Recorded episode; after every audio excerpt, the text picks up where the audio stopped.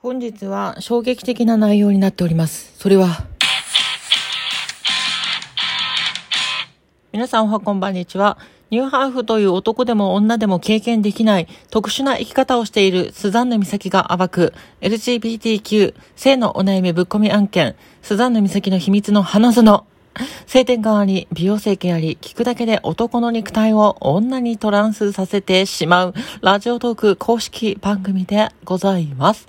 本日も笑顔、ハート、ネギボタンをポチポチ押しながら聞いていってください。今日のお題がこちら。え、ちょっと待って。医者から診断降りていない私がたった3ヶ月で男から女に性別を変えた方法というわけで。はーい。ちょっとキャッチーじゃない？これ。キャッチーでしょ？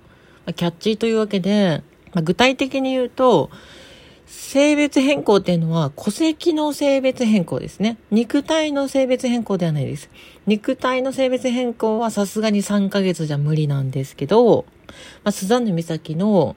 性別、えっ、ー、と、戸籍の性別か、を変更した時に必要だったものとか、まあ、どういった感じで変更したのかっていうのをお話ししていこうと思います。で、今日この内容にしようと思った理由が、まあ、えっ、ー、とね、前回か、あ、昨日か。昨日ですね、ラジオトークの方で生ライブをしていたら、まあ、視聴者さんがですね、私と同じように、男から女に性別変更をした方で、まあ、あの、去年かな、今年かな、性別適合手術されたばかりの方だったんですね。で、その方が、戸籍の性別変更のために、今裁判所に、あの、提出する書類ですね、を作ってるんですけど、まあそれがすごい大変だっていうお話をしてたんですよ。で、その時に、あの、書類ってどんな感じのやつなんですか？みたいな話をしたところ、まあその手書きでね、やってるってことだったんですけど、いや、そんなめんどくさいことしなくていいんですよっていう話をしたことがきっかけでございます。えー、何かっていうとですね、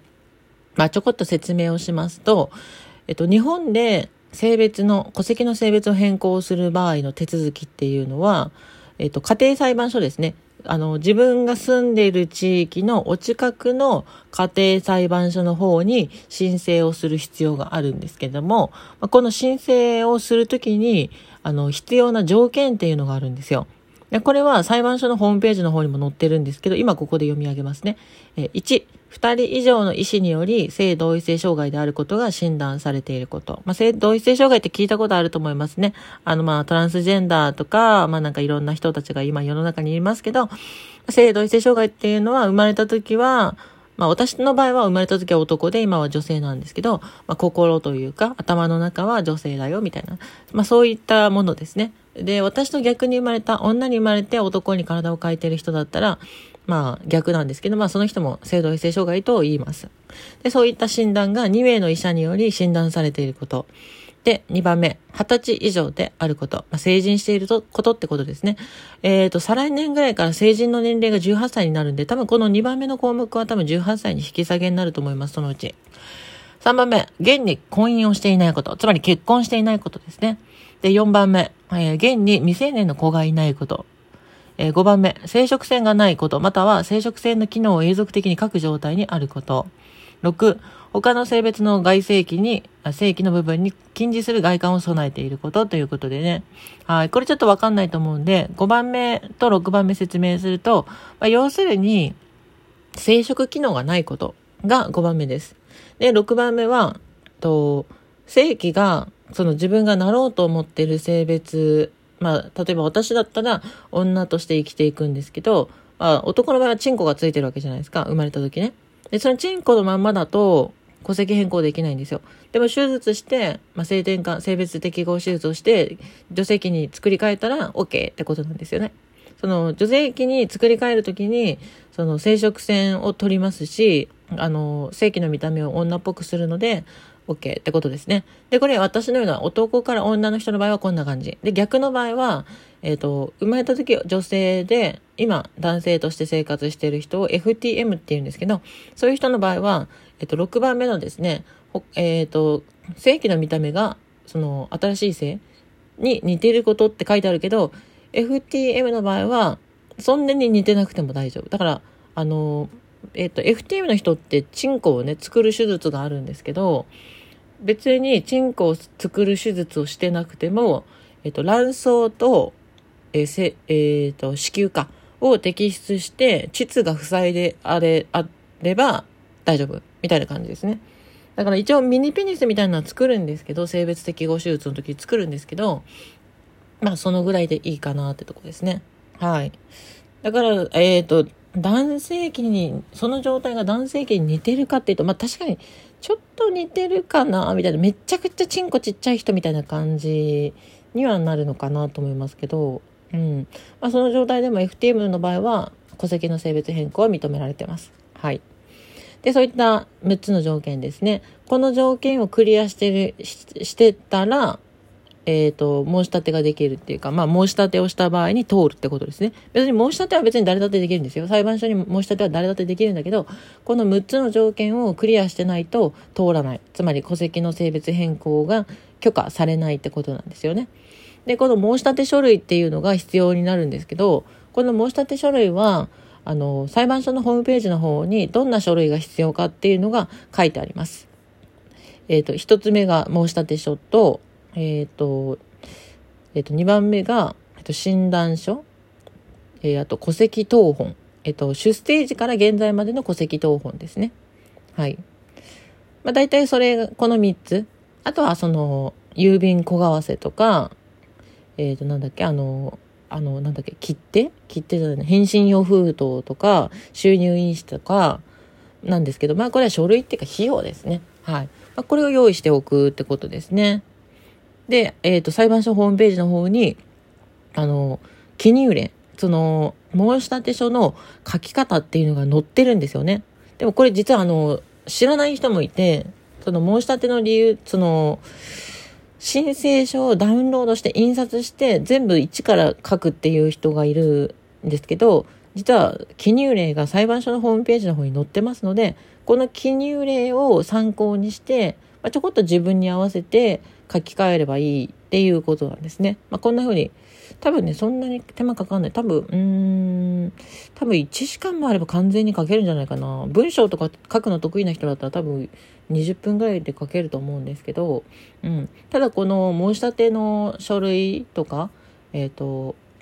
そうなんですか？記入例っていうのが当事者に知られてないので、まあ、ちょっと、っていう話だったんですよ。昨日のラジオの話は。で、今、初めて聞いて、あ、そんなのがあるんだって思った人がいたら、まあ、そうなんだよと。そんなのがあるんだよと知っていただければ嬉しいなと思ってます。はい。で、えっ、ー、とですね、私も実際に、この申し立てをしました。で、それがですね、YouTube の方に上がってるんですけど、2019年の11月9日に公開した、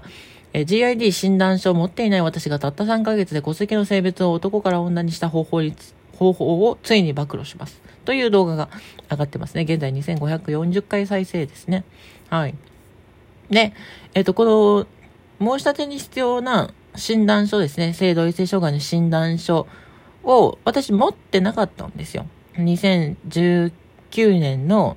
えっ、ー、とね、あれ何月やったかな ?8 月？そうだ、日本に帰ってきたのが7月末だったから、まあ8月か。8月の時点で診断書を私1枚も持ってなかったんですよ。うん。で、この診断書って普通は半年とか、ま、長い人だと2年ぐらいかかるんですけど、取得するのに。私、あの、1日で取得してきたんですけど、うん。まあ、そういった話はまた別のラジオでするかもしれないんですが、まあ、1日で取得してきて、で、えっ、ー、と、戸籍と、こうやって私、戸籍謄本がめんどくさかったんだよな。戸籍謄本は、私結構本籍地4回変えてんですよ。バカ、バカかなと思うんですけど、まあバカだったんですけど、本籍地4回変えてるんで、あの、戸籍謄本を、あの、申請するのが一番時間かかりましたね。多分2週か、1ヶ月ぐらいかかったかな、戸籍謄本全部揃えるのに。